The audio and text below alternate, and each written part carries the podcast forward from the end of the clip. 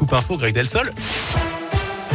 A la une attention à la neige. Ce matin, la conduite est difficile, voire très difficile par endroits sur le réseau secondaire de la région, notamment sur les hauteurs, dans la Loire, la Haute-Loire et le Puy-Dôme qui sont en alerte orange, neige et verglas. 5 à 10 cm sont attendus localement. Des opérations de salage sont en cours. Il y a également des risques de verglas. Conséquence, les transports scolaires sont suspendus en Haute-Loire et dans la Loire, dans les monts du Pilat et euh, sur le territoire de Saint-Étienne métropole aujourd'hui.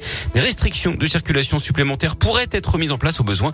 Dans le Puy-de-Dôme, l'obligation d'avoir des équipements spéciaux est prolongé jusqu'à la fin du week-end. On attend encore de la neige hein, cet après-midi et ce soir. Restez donc très prudents au volant. On dirait pas avec cette météo, mais nous sommes bien le 1er avril avec donc des changements et des nouveautés susceptibles d'impacter votre porte-monnaie. On fait le point avec vous, Valentin Chenard.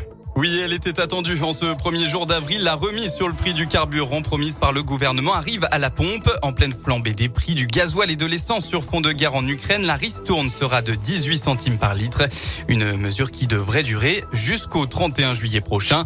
Autre coup de pouce financier, le montant de plusieurs aides de la CAF revalorisé pour suivre le niveau de l'inflation. Le RSA augmente de 15,75 euros et passe à 575,52 euros par mois.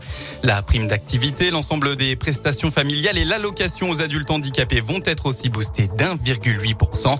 Enfin, elle était en vigueur depuis le 1er novembre dernier. La trêve hivernale qui suspend les procédures d'expulsion de locataires pour cause d'impayés successifs s'est achevée hier. En cas d'impayés, les Français pourront se voir couper le gaz et l'électricité.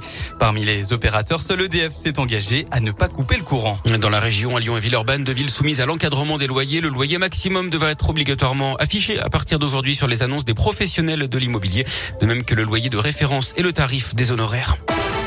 On en sait plus sur la contamination des pizzas Fresh Up de la marque Buitoni à la bactérie E. coli. 75 cas ont été identifiés en France, dont 4 en Auvergne-Rhône-Alpes. Un cas aurait notamment été détecté dans la Loire d'après le progrès, mais on ne connaît ni l'âge ni la gravité des symptômes de la victime. Deux enfants, je vous le rappelle, ont perdu la vie suite à cette contamination dans le pays.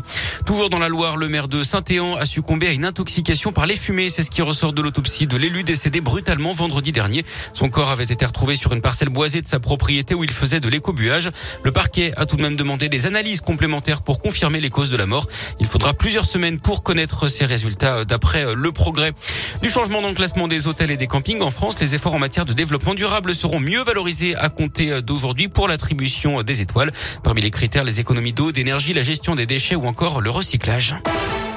Le sport et la remontada des Lyonnaises en quart de finale retour de Ligue des Champions hier battu 2-1 par la Juve à l'aller. Elles ont dominé les Italiennes 3 hier soir à l'OL Stadium. Elles affronteront le PSG en demi-finale. Ce sera le 23 ou le 24 avril prochain.